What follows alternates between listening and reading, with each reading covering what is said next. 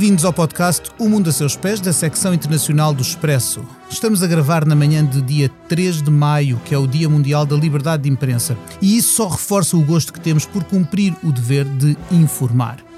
Neste episódio, número 38, vamos cruzar o Canal da Mancha e olhar para o que se passa no Reino Unido, 15 meses aproximados desde que saiu da União Europeia, quatro meses desde que terminou o período de transição do Brexit e a três dias de uma panóplia de eleições que não é fácil de acompanhar.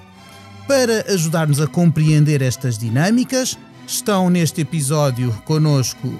a Ana Isabel Xavier, professora na Universidade Autónoma e no ISCTE. Olá, Ana Isabel. Olá, Pedro, bom dia.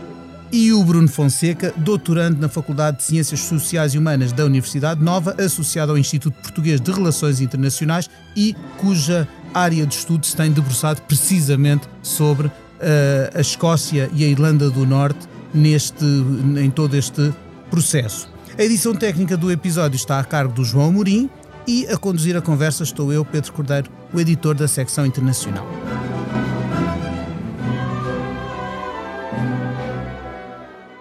Na quinta-feira, os britânicos vão votar.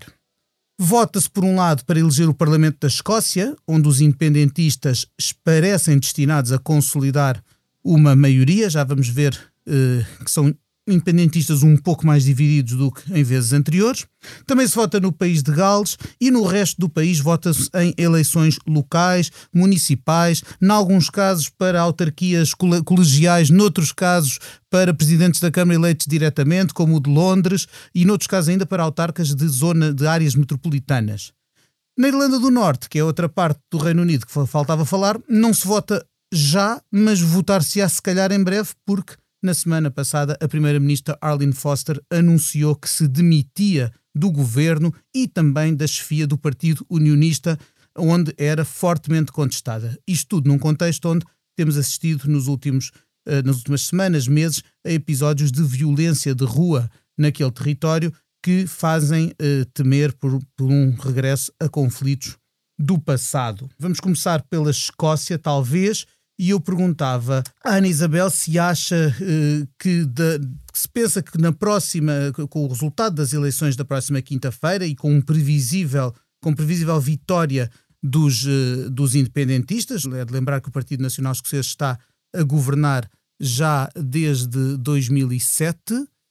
eu perguntava se é de esperar que voltemos a ouvir falar de referendos, tendo em conta que o último e único referendo sobre a independência da Escócia se realizou há quase sete anos. Eu diria que sim, mas apenas e só se existir um triunfo claro do Partido Nacional Escocês. O que nós sabemos neste momento é que as sondagens apontam para uma vitória de cerca de 68 uh, eh, dos 129 lugares do, no Parlamento, mais 7 do que os atuais uh, 61 mas a, eh, a verdade é que o contexto que temos hoje eh, não é comparável com o contexto que tínhamos desde logo em 2014, quando houve um referendo que deu ao sim 44,7% e ao não 55,3%, e também não é o mesmo contexto que tínhamos em 2017, quando uh, uh, se conseguiu, um, quando o Parlamento de Edimburgo conseguiu aprovar uma moção em que pedia ao governo britânico a aprovação de um segundo referendo e em que esta iniciativa foi rejeitada pelo executivo britânico na altura de Theresa May, mas também que o próprio Partido Nacional um, da Escócia acabou por congelar até à conclusão do Brexit. E porquê que eu digo que este contexto é diferente? Antes de mais, porque temos um impacto real da conclusão do Brexit. Isso faz com que o Brexit seja, uh, e a gestão do Brexit, seja um dos grandes temas de campanha. E, de alguma forma, uh, também faz com que, neste momento, o referendo não seja Uh, nitidamente ou sim ou não à uh, inclusão no Reino Unido, mas, mas sobretudo um referendo ao sim ou não à inclusão na União Europeia, o que é uh, diametralmente oposto daquilo que era em 2014. Temos também um contexto de pandemia, em que claramente o Partido Nacional Escocês está a reboque daquilo que são muitas das políticas de Boris Johnson, embora com alguns dias de atraso, mas em que claramente se está a tentar gerir a, a pandemia. E um terceiro ponto e último, que julgo que também mostra aqui algum contexto, é que desta feita nós temos um partido rival, embora também pró-independência, que é o ALBA, liderado uh, por Alex Salmond, com divergências profundas com ex-colegas do Partido Nacional Escocês, mas este novo partido pode fazer parte de uma super maioria pela independência, mas que nesta fase vai também rivalizar por lugares no Parlamento. Por isso eu diria mais uma vez, um triunfo claro pode avançar para um referendo sobre a saída da Escócia, mas vai também depender, mesmo que, essa, um, que esse desejo exista, vai depender, obviamente, da, da aprovação uh, por parte de Boris Johnson, uh, que uh, sabemos que não, não tem de todo essa vontade, e também está dependente depois daquilo que será o processo dentro da própria União Europeia, porque nós sabemos que um, a União Europeia tem um princípio muito claro, tem que existir unanimidade por parte do Conselho Europeu para iniciar negociações, e nós sabemos que há uh, alguns Estados-membros, nomeadamente Espanha, uh, exatamente pelas suas uh, questões internas, que serão dos primeiros Estados a bloquear totalmente essa possibilidade. O facto de nos últimos dias termos tido conhecimento de uma carta aberta do Grupo Europa pela Escócia, que pede uma, um estatuto especial para a Escócia ser membro da União Europeia, veio acalentar o debate, mas é sobretudo um debate intelectual, académico, eu diria com muito pouca probabilidade, a nível das instituições europeias, encontrarmos, ter, eh, encontrarmos eh, essa situação criativa que esta própria carta pede. Ora, isso, isso lembra-nos que precisamente a, a saída do Reino Unido da União Europeia é algo que tem reforçado o discurso nacionalista escocês e é fácil de perceber porquê. Em 2014, um dos grandes argumentos do, do, da campanha pela permanência no Reino Unido era dizer aos escoceses meus amigos, se vocês saírem do Reino Unido, ficam fora da União Europeia, não façam isso. Um, ora, dois anos depois,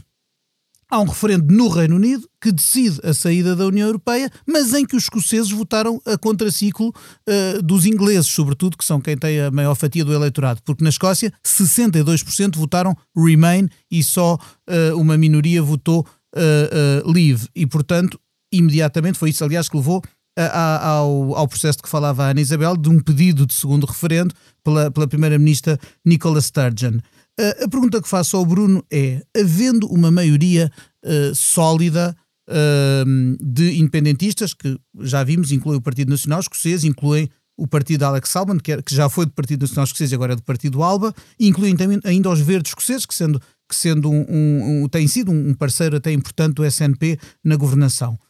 se houver essa maioria sólida, uh, será que é politicamente sustentável uh, Boris Johnson continuar a dizer: bom, aquilo foi um referendo numa geração e agora só daqui a uma série de décadas é que podemos voltar a, a, a pôr a, a pergunta uh, ao, ao eleitorado escocês? É que, na verdade, este Reino Unido, que é um Reino Unido de reinos que já foram independentes, até 1707, a altura em que se junta a Escócia com a, com a, Inglaterra, o país de Gales já tinha sido, já tinha sido antes e a, e a questão da Irlanda foi, veio a resolver-se mais tarde. Pergunto, até agora, tem desde 1707, foi uma, um, um, encontro de vontades, historicamente, que levou em, a, a, Escócia, a, a, portanto, a coroa inglesa e a coroa escocesa, no fundo, a dissolver-se numa coroa britânica e a, e, e a compor um reino unido. Pergunto, sem referendo, e se esse referendo for exigido por uma fatia significativa da, dos escoceses, não há aqui uma mudança e, e, é politicamente sustentável passar de uma, de uma união consensual para uma união em que parece que há uma parte que não quer deixar a outra uh, sair? Eu vejo que a Escócia, ao longo da sua história com a Inglaterra, pautou-se sempre por uma,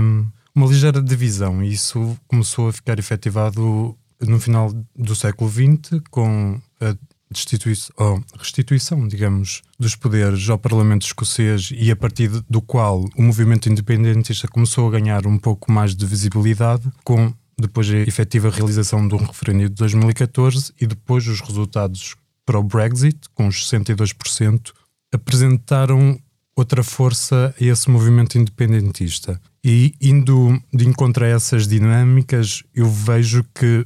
por um lado, pode ser possível uma uma efetividade ou uma da realização desse referendo num futuro próximo e os nacionalistas pretendem que esse referendo seja realizado em finais de 2023, depois deste contexto da pandemia do Covid-19, e apesar de saberem que têm um entrave em Londres, em Downing Street, de Boris Johnson, é algo que é possível caso alcancem essa maioria e todas as sondagens apontam para a vitória, para uma maioria absoluta do Partido Nacional Escocês, com digamos, a ajuda uh, dos outros partidos. Apesar do Alba ter essas questões de contra um pouco a base do Partido Nacional Sim. Escocês. Ali há até umas, coisas, umas questões pessoais quase entre, entre Nicola Sturgeon e Alex Salmond, outrora mentor e discípulo Sim. e agora rivais. E que essa dinâmica poderá ser, por um lado, um apoio a esse movimento e dá essa força para que em Londres seja ouvida essa voz uh, da tão aclamada independência e referendo, mas por outro lado uh, há outra dinâmica que é na eventual independência escocesa, como é que a integridade, digamos, uh, da Escócia poderá ficar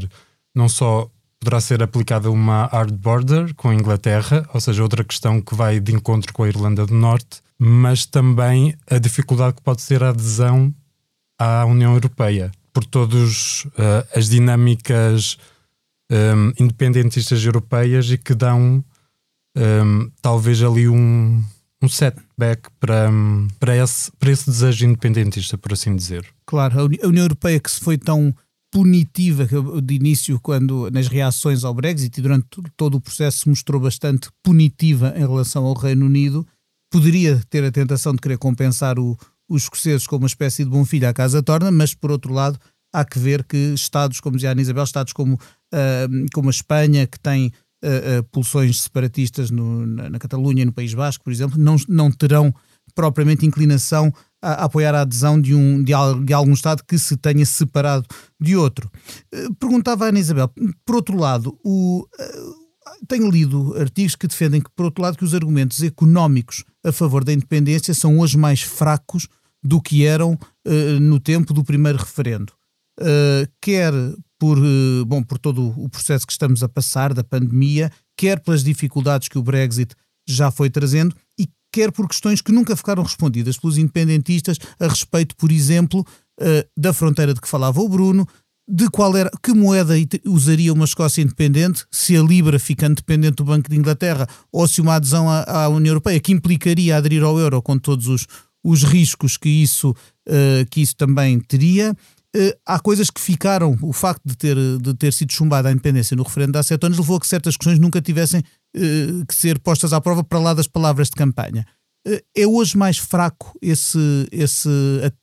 é menos apetecível a um escocês tornar-se hoje independente? Eu julgo que sim. Eu julgo que claramente o apetite ou a tentação pela independência uh, está a cair na opinião pública escocesa e é mais algo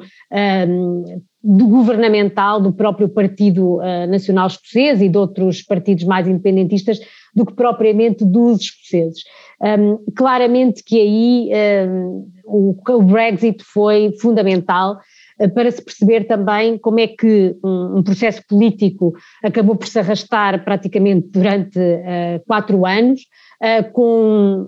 impactos muito fortes a nível político-governamental, mas sobretudo a nível económico. E a verdade é que um, há uma noção muito clara, e o Pedro dizia isso muito bem, que não é, não é determinante ou não é, não é líquido considerarmos que uma independência em relação ao Reino Unido traz essa autonomia económica e essa salvaguarda económica que se pretende. Para além disso, um, e esta é uma questão novamente importante, é que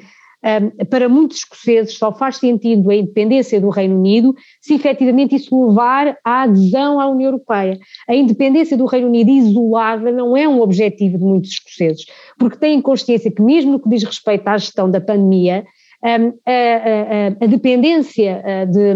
do, do, governo de Londres é importante para conter e para, e para, no fundo, gerir os danos colaterais de tudo isto e para perceber que, em muita medida, este não é um contexto favorável, este não é o momento para sair, para, para ser independente do, do Reino Unido.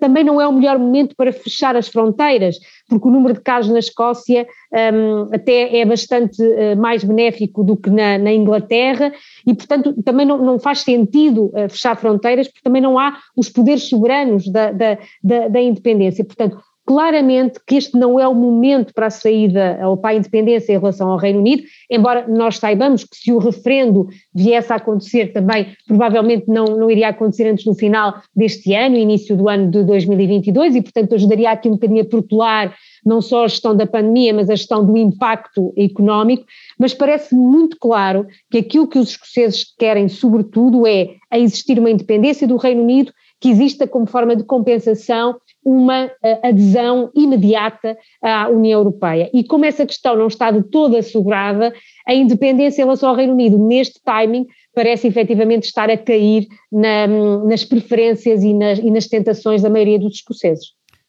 Falámos aqui de fronteiras e fronteiras são exatamente aquilo que nos permite fazer a ponte para outra parte do Reino Unido, a Irlanda do Norte, a quem este, para quem este processo de saída da União Europeia foi especialmente doloroso. Os irlandeses, os norte-irlandeses, tal como os escoceses, votaram a favor do Remain, de ficar na União Europeia. Vêm-se arrastados para fora por uma decisão que é tomada pelo, pelo Reino Unido no seu todo. Essa decisão e o processo de saída vêm perturbar de forma grave aquilo que era um acordo de paz historicamente muito recente. 1998 pode não ser a nossa memória mais uh, imediata, mas uh, do ponto de vista histórico é anteontem. E, e só uh, esse acordo, que pôs fim a décadas de um conflito sangrento, com mortes, com terrorismo, com grupo terrori grupos terroristas como IRA do lado republicano, vamos recordar republicanos, católicos, defensores de, da União das Irlandas, protestantes unionistas, defensores da manutenção da, da, Irlanda do Norte no Reino Unido. Havia terrorismo do IRA, havia paramilitares uh, unionistas um, e este conflito, e havia também, obviamente, a presença de tropas britânicas que por vezes uh, ultrapassaram claramente aquilo que é aceitável uh, como forças de, de, manutenção da ordem, e tudo isso pareceu resolver-se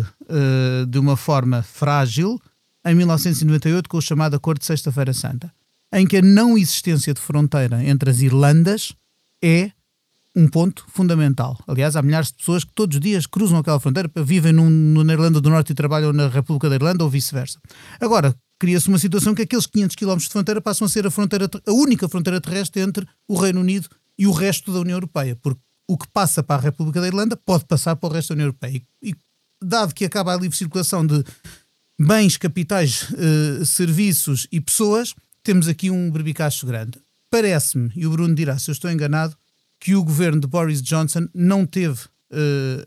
em grande conta as preocupações quer dos escoceses, quer dos norte-irlandeses ao negociar a saída com uh, os 27 Estados-membros da União Europeia. Boris Johnson, de facto, não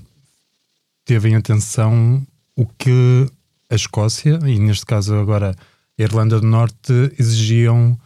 uh, para o seu benefício, digamos. E a um, Irlanda do Norte, com o protocolo para a Irlanda do Norte que está no acordo do comércio com a União Europeia,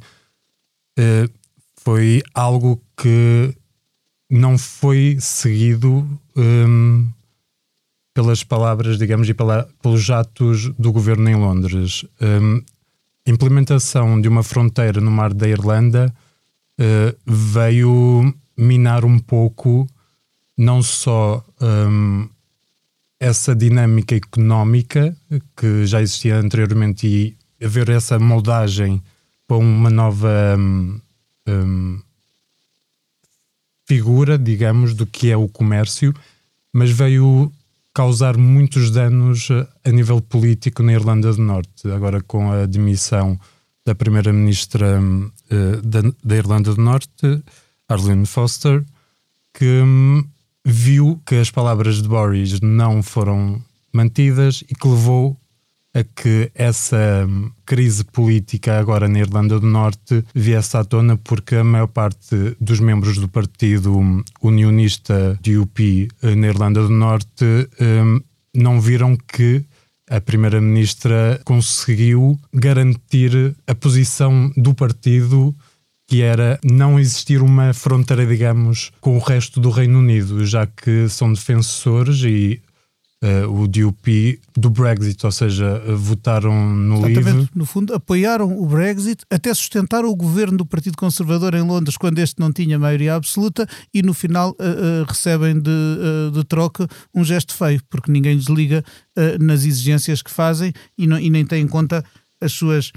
preocupações. É preciso ver que a Irlanda do Norte tem um sistema de governo e um sistema político muito diferente do, do resto do Reino Unido porque funciona também uma democracia parlamentar, tem um parlamento autónomo e um governo autónomo, mas hum, há certas exigências que resultam do acordo de paz que significam que só pode haver governo na Irlanda do Norte com a participação das duas comunidades de que falávamos há pouco, dos de católicos e protestantes.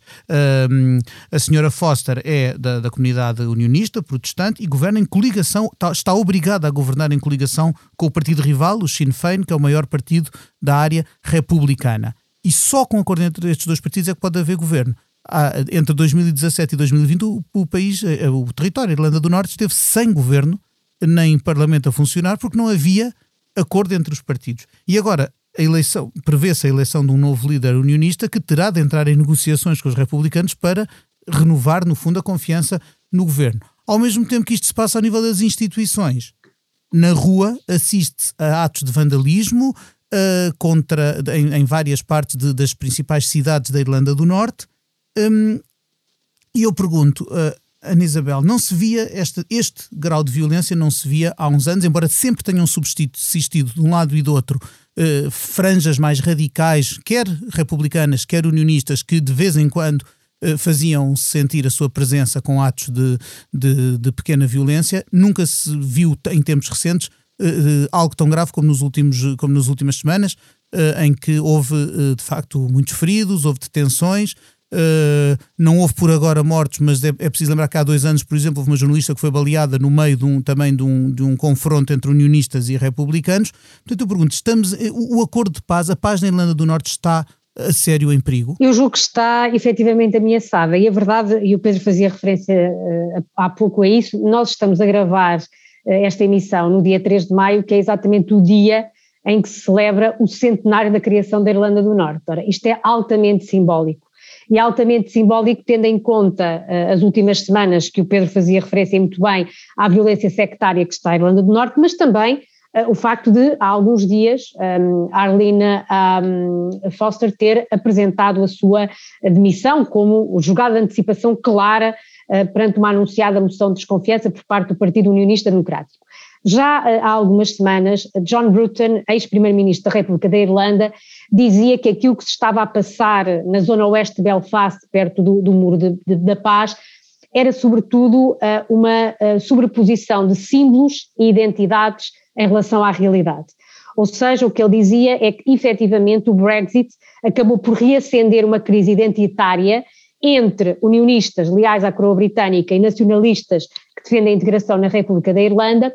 uh, supostamente em torno da criação desta fronteira marítima uh, que permite à União Europeia controlar as mercadorias que o Reino Unido envia para o norte da ilha irlandesa e que podem ser escoados para o sul, mas que na realidade é uma solução absolutamente artificial. Embora sendo altamente artificial, a verdade é que os unionistas encaram esses controles como altamente burocráticos e o real enfraquecimento da união entre a Irlanda do Norte e o Reino Unido. E há pouco, quando o Pedro falava também um bocadinho sobre esta questão das fronteiras, eu acho que é importante perceber, e a posição da União Europeia, é importante perceber que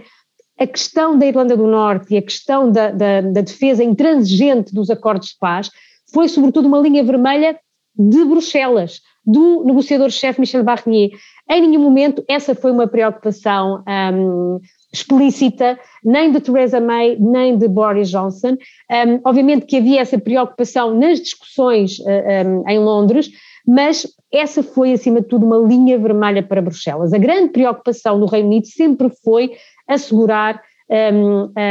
a sua autonomia, a sua soberania e preservar, do ponto de vista territorial, aquilo que era o seu direito natural de controlo da circulação de pessoas, mercadorias, bens e capitais. Essa era a sua preocupação, embora claramente a questão da Escócia e da Irlanda do Norte teria que vir eh, a reboque, mas a grande preocupação sempre foi para, para Bruxelas. E o que neste momento um, se, se, se de alguma forma se receia é que a demissão de Arlene Foster e esta celebração que, que estamos a, a, a, passar do centenário da, da, Irlanda do Norte possa vir a reacender essa mesma violência sectária e também, de alguma forma, reacender aquilo que é um estatuto de alguma forma especial que a própria Irlanda do Norte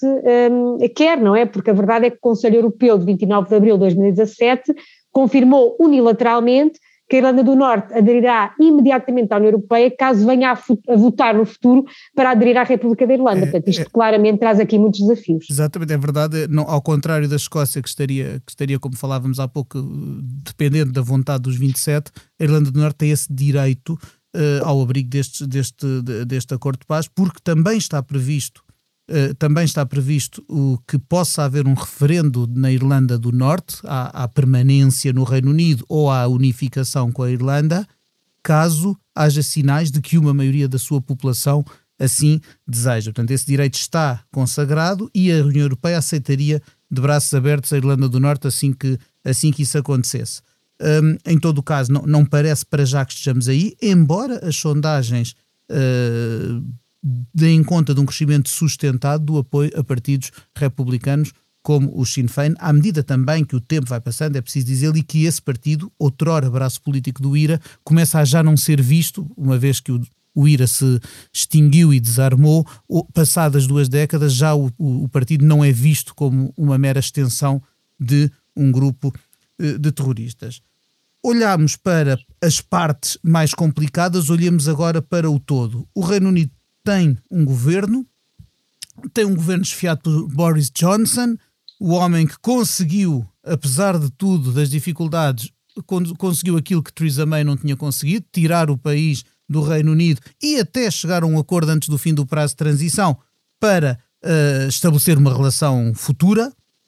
e é um, é um homem muitas vezes visto como um, um incombustível ou um teflon a que nada se agarra. Nas últimas semanas, o seu partido e o seu governo têm uh, vivido uma série de episódios uh, menos edificantes, desde lobismo por SMS por parte do antigo primeiro-ministro David Cameron até frases ou desabafos menos elegantes do primeiro-ministro atual Boris Johnson sobre uh, no, no, dia em que uh, a contragosto voltou ao confinamento e em que terá dito algo como uh, não quero mais confinamentos, os cadáveres que se empilhem, coisa que é bastante desagradável se tivermos em conta que no Reino Unido milhares de pessoas morreram de Covid-19. e ao mesmo tempo também vão surgindo revelações cirurgicamente plantadas nos jornais Diz-se que, por influência do antigo conselheiro Dominic Cummings, o homem que um dos homens mais importantes da, da campanha do referendo, mas que depois de corrido por Boris Johnson de Downing Street após conflito de poder com Carrie Simons, a noiva do primeiro-ministro, que também é uma ativista do Partido Conservador, eh, estará agora então Cummings a fazer revelações desagradáveis e comprometedoras aos jornais. Mas no meio disto tudo, não parece haver, o, o, governo não parece estar posto em causa no Reino Unido, não é, Bruno? As, as quer as, uh, os estudos de opinião, quer, uh, quer a própria contestação, não parece pronunciar uma, um afastamento ou uma queda do governo de, Boris Johnson, a não ser que houvesse alguma coisa mais, mais palpável que se que se pudesse alguma revelação mais palpável, não parece haver esse risco, nem a oposição trabalhista, apesar de ter um novo líder há cerca de um ano, o Sir Keir Starmer, não parece estar a polarizar nem a conseguir capitalizar o descontentamento das populações. Uh, não. Um, atualmente, e como agora dia 6 uh, eh, vão ser uh, as eleições, não vejo que até essa data vá ocorrer algo mais significante que coloque o Partido Conservador em maus lençóis, digamos. Atualmente, a Comissão Eleitoral está a investigar uh, o financiamento das remodelações de Downing Street, o apartamento oficial do Primeiro-Ministro britânico. Em debate no Parlamento, uh, o líder da oposição, do Partido Trabalhista, referiu que, caso comprove esse mau gerenciamento, digamos, de dinheiros poderá haver uma consequência imediata e que é a demissão de Boris pois, Johnson. Em causa, estávamos só a recordar aos ouvintes, está em causa uh, que a remodelação do apartamento onde vivem uh, Boris Johnson e Carrie Simons possa ter sido uh, suportado com financiamentos partidários do, do Partido Conservador. Aliás, na altura o Expresso noticiou, e outro, como outros jornais, que uh, o, o Primeiro-Ministro estaria a pensar criar uma espécie de organização filantrópica para quem quisesse angariar fundos, porque, ao que parece, os arranjos que o casal desejava na casa eram mais dispendiosos do que a verba prevista para isso, que está prevista na lei, e então a filantropia passaria por, por quem quisesse ajudar a financiar a remodelação do apartamento, num processo que oficialmente visava a manutenção do património de Downing Street, digamos assim. Agora, se houver, se, alguma, se algum organismo que, dos que estão a investigar a, a situação, nomeadamente a Comissão Eleitoral, deduzir que houve e concluir que houve uh, má conduta, ou quebra, quebra do, do código de conduta uhum. do governo, poderá haver isso. Mas até agora isso, nem isso aconteceu, nem por outro lado parece haver uma quebra na popularidade do Primeiro-Ministro. Não, não, não existe essa quebra. Explica-se pelo, pelo, êxito da vacinação, por exemplo, pela, por ter conseguido pôr para trás da, das costas a questão do Brexit para, para, para a maioria dos, dos britânicos que não que sejam escoceses nem norte-irlandeses, se calhar o, as dores da saída uhum. não se fazem sentir tanto essas duas dimensões, esses contextos, a, eh, eh, a efetivação uh, do Brexit após anos de discussões que já de alguma forma saturavam um, a sociedade. E agora, na gestão da pandemia, apesar de, de, comentários que vieram à tona sobre essa gestão, essa gestão está a ser bem recebida uh, na população. E são fatores que contribuem para que a sua popularidade se mantenha uh, forte, digamos assim, apesar das sondagens apontarem um, uma ligeira quebra na intenção de voto para o Partido Conservador, mas mesmo assim mantém-se uma forte hum, diferença em relação ao Partido Trabalhista. Ana Isabel, falemos de outro assunto que, estando ligado com estes, eh, preocupa mais do que apenas os britânicos e seguramente preocupará muitos portugueses. Saída, uh, o Reino Unido saiu da União Europeia, os 11 meses em que as regras continuavam a aplicar-se todas tal e qual também já se escoaram, houve um novo acordo. Como é que estamos agora uh, do ponto de vista de, dos direitos, das possibilidades eh, de quem queira, e não, e não, são poucos os portugueses que querem ou tentam e têm, e têm estado nos últimos anos a viver, a trabalhar, a estudar no, no Reino Unido. Uh, o que é que os próximos tempos pronunciam para essas pessoas? E não, não estou a falar, obviamente, da, naturalmente que agora vivemos um período excepcional em que, em que tudo é mais difícil, mas uh, prevendo que um dia a pandemia deixe de ser a restrição que hoje é, como é que vão ficar daqui para a frente essas relações, como é que vão ficar, uh, no fundo, essas regras de imigração novas, que foram um dos, uma das maiores eh, forças motrizes da vitória dos uh, eurocéticos no referendo e que foram também um dos pilares da negociação uh, da, da, parte britânica desta saída. Pois essa é que é a grande questão que ainda está em aberto e que nos deve preocupar a todos porque nós sabemos duas coisas. A primeira coisa que sabemos é que o acordo que foi concluído politicamente no dia 24 de dezembro de 2020 acaba por, eh, de facto, trazer aqui um certo desanuviamento na relação entre Bruxelas e Londres, mas deixa muitas pontas soltas. E uma das pontas soltas que deixa é exatamente a circulação eh, e residência, eh, no fundo, os direitos dos europeus que já viviam e trabalhavam no Reino Unido antes do Brexit e também dos britânicos que viviam e, e trabalham uh, em espaço europeu também antes do Brexit. Portanto, isso é algo que uh, não é por acaso que cria-se muito uh, que o acordo entre o Reino Unido e a União Europeia fosse firmado o mais cedo possível, para que exatamente se pudesse ainda um, consolidar ao máximo matérias como essa como essa e como outras, como nomeadamente a da política das pescas, que também de alguma forma fica literalmente em águas de bacalhau até 2026 eh, e a partir daí com a renovação de cotas anuais. A segunda questão que nós sabemos é que, independentemente do Brexit, Boris Johnson já tinha o seu plano eh, de circulação e de permanência. E esse plano chama-se Points Based Immigration System, ou o acrónimo PBS, no fundo, é o passaporte de entrada e permanência no Reino Unido a partir de 1 de janeiro deste ano. Um, é um novo sistema de imigração por pontos que tem como principal prioridade uh, requisitos high skill, portanto, de competência elevada para poder estudar ou trabalhar no Reino Unido. Neste, uh, que, neste sistema, subvaloriza-se claramente a proveniência dos cidadãos e, portanto, uh, há um tratamento que é igual, sejam cidadãos europeus ou pertencentes à União Europeia ou cidadãos não pertencentes à União Europeia. Portanto, isso claramente prova como o acordo entre a União Europeia e o Reino Unido não está de todo uh, resolvido nesta matéria. Para além disso, os controlos vão passar pela monitorização do registro criminal. Turismo, visitas a familiares e amigos, atividades académicas e negócios só não exigem vistos se for inferior a seis meses.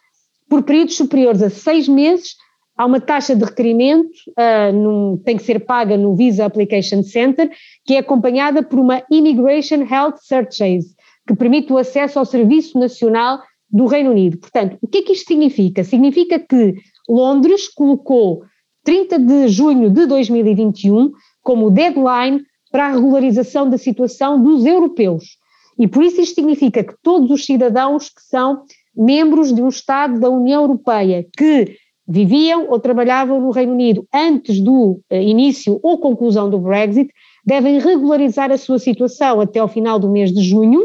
eh, e têm sido muitas as campanhas nesse sentido, quer do lado uh, eh, um, dos Estados-membros, quer do lado de, do Reino Unido, sob pena de, a partir de julho, a sua situação ser considerada irregular.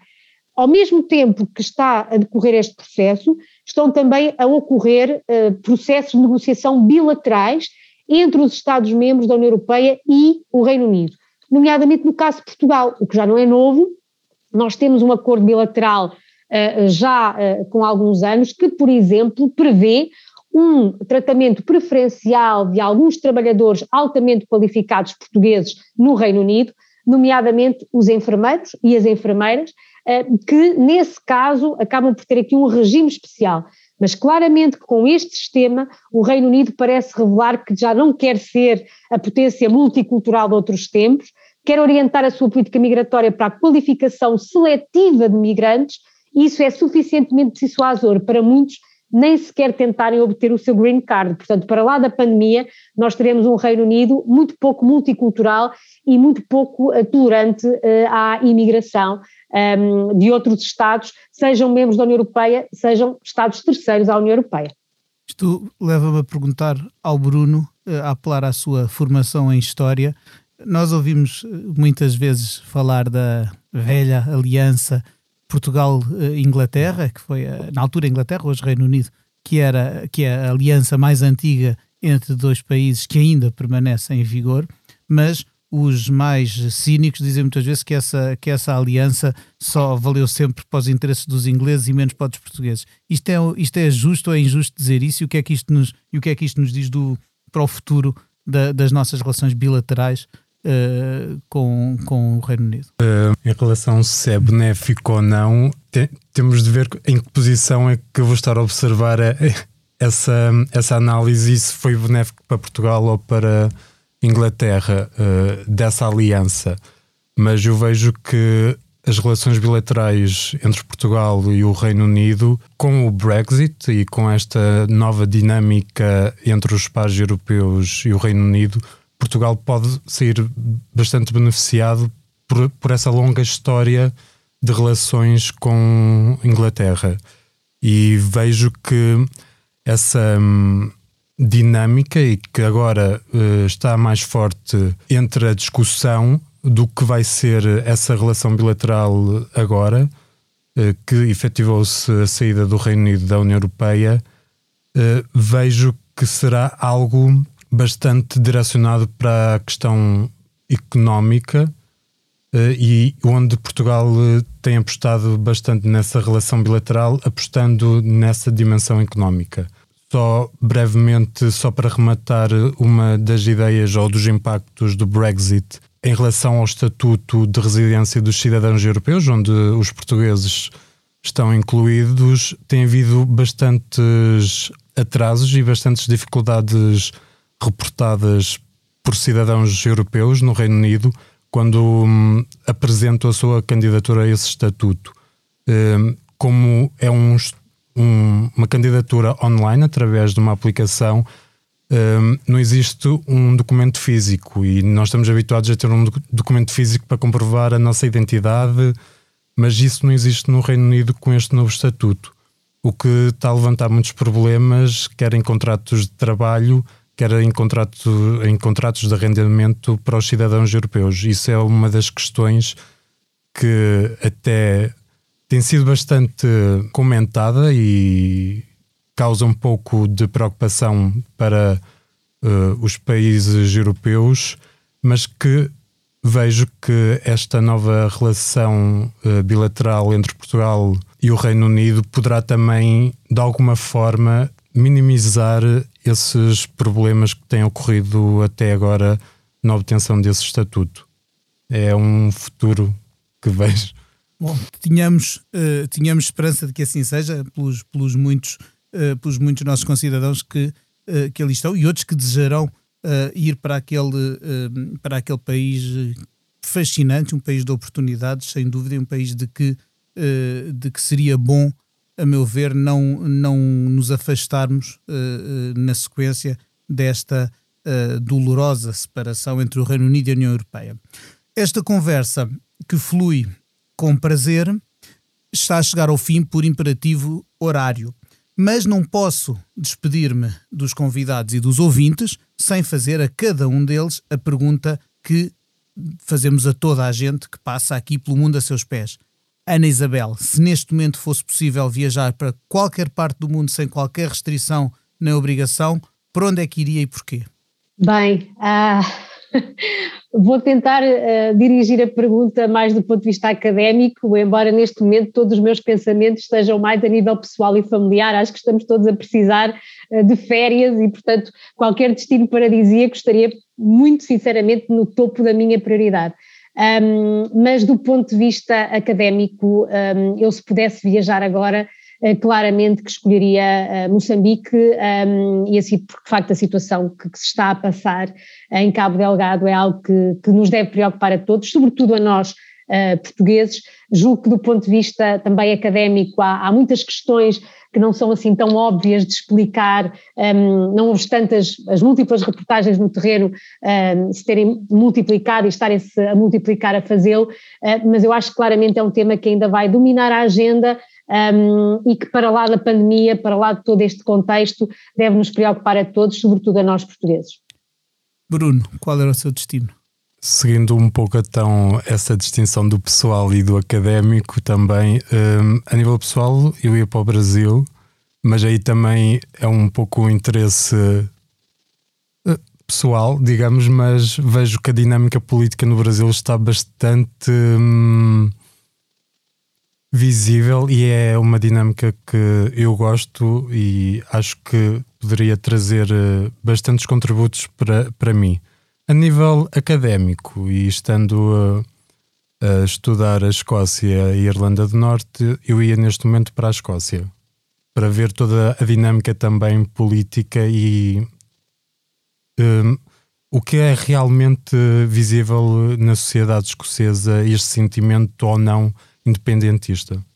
Sim, senhor, e com estas propostas de destino, que espero que em breve possamos uh, tornar realidade à medida que uh, a normalidade se vai uh, repondo de forma muito lenta. é assim que nos despedimos deste episódio do Mundo a Seus Pés, agradecendo aos nossos convidados, Ana Isabel Xavier, Bruno Fonseca, ao João Mourinho pela edição técnica e, sobretudo, a si que esteve desse lado a ouvir-nos. Prometemos voltar daqui a duas semanas com outro assunto e outro leque de convidados. Na próxima semana estará aqui à segunda-feira o África Agora com a Cristina Pérez. Obrigado.